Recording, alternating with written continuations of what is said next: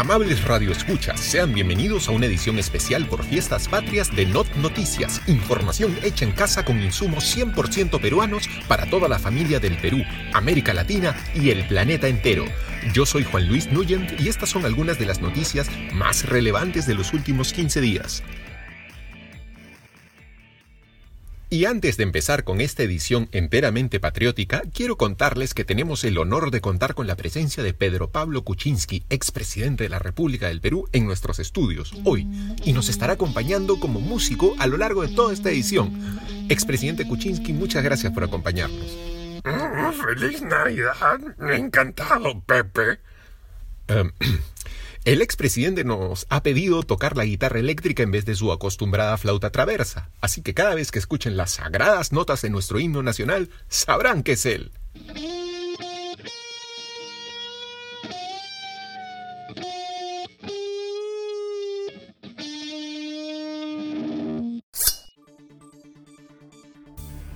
Hoy celebramos nuestro bicentenario como república, por lo que todo nuestro contenido será exclusivamente relacionado a la patria. Y justamente hablando de eso, en días recientes se desató una feroz polémica debido al cambio de figuras históricas que adornarán los billetes en adelante. El anuncio de que el billete de 10 soles ahora contará con el rostro de Chabuca Grande y no el de Quiñones, por ejemplo, despertó algunas iras.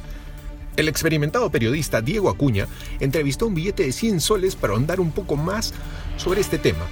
Adelante con el clip, señor director. Hola, seguimos acá en una edición especial de Edición Especial. Yo soy Diego Acuña y esto es Edición Especial. Tenemos ahora el gusto de contar con un billete de 100 soles. Señor billete de 100 soles, agradezco su presencia aquí, en Edición Especial. Pues gracias, carnalito. Muy contento de estar acá. Oiga, disculpe, ¿por qué habla así? Pues así como. Así como mexicano. Ah, pues porque tendré la cara de basadre impresa, pero tengo una personalidad. Cada billete es único. ¿A poco? Se da cuenta de lo que me está diciendo, ¿no? Pues no, no me doy cuenta que te estoy diciendo. Lo mismo que los comunistas, claro. Pues yo no sé de qué comunistas me hablas. No íbamos a, a platicar sobre los billetes de 10 soles y chabuca. Yo aprovecho para hacerle una pregunta a usted y a todos los socialistas que nos están viendo. ¿Por qué todos los rojos son iguales? ¿Ah? ¿Por qué se parecen tanto? Ahí dejo esa pregunta. Pues me doy. Pido disculpas a los televidentes por este terrible altercado. Soy Edo Acuña y ya continuamos. El siguiente bloque de edición especial.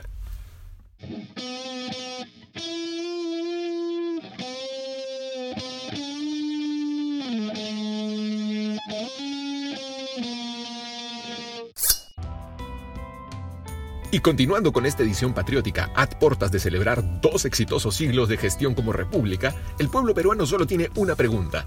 ¿Qué hay en la cabeza de Vladimir Cerrón?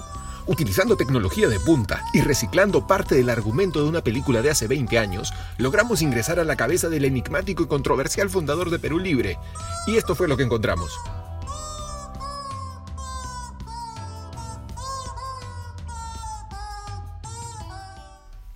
Cerrón. Cerrón, cerrón, cerrón, cerrón, cerrón. Es realmente preocupante lo que hemos escuchado, por decirlo menos. Me pregunto, ¿qué tendrá que decir el señor Cerrón al respecto? Juzgue usted mismo.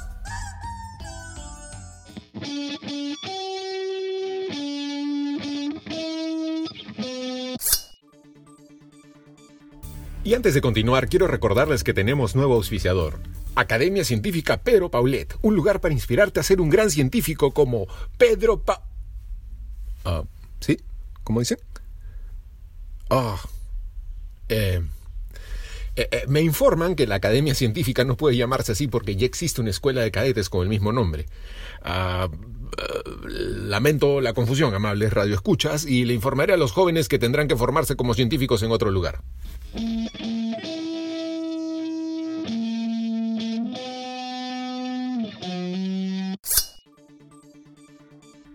Y ahora nos colgamos de la señal de otra radio para un enlace vía microondas con Fernando Carballo desde Miguel Dazo en San Isidro, donde un grupo de ciudadanos está recolectando firmas. Adelante, Fernando.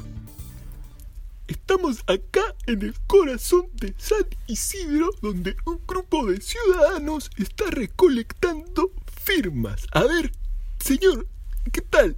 Dígame, ¿por qué están recolectando firmas?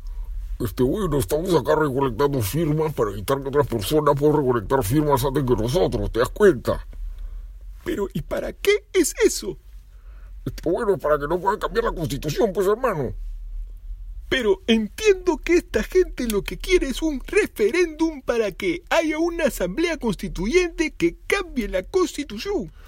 Mi hermano, yo la verdad que estoy poco ocupado, no tengo tiempo para, este, para darte opiniones políticas. Muchas gracias. Bueno, continuamos acá conversando con las personas que están recolectando firmas y tenemos otro vecino de... ¡Ah! ¡Caramba! Parece que es Andrés Hurtado. Mucho gusto, señor Hurtado. ¿Qué hace usted por acá? Fernando, es una gran alegría verte, porque hoy es sábado de recolección de firmas con Andrés. Oiga, pero hoy día es miércoles. Lo tomaré en cuenta. Y cuénteme, usted también está acá recogiendo firmas para evitar el cambio de constitución.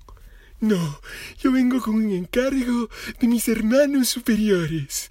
Necesito que instalen cinco antenas de 5G en mi casa.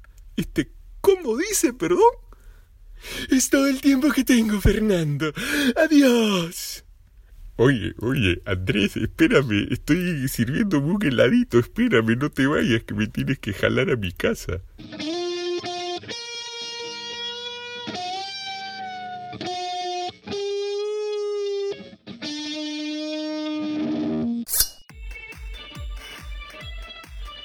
Amables radioyentes, antes de concluir el programa, quiero transmitirles un deseo, un deseo muy sincero. Quiero que construyamos un país mejor juntos, que logremos que los próximos 200 años sean tan extraordinarios como estos últimos, aunque los haters digan lo contrario. Somos ya casi un país del primer mundo, que el próximo bicentenario nos encuentre ya consolidados como uno.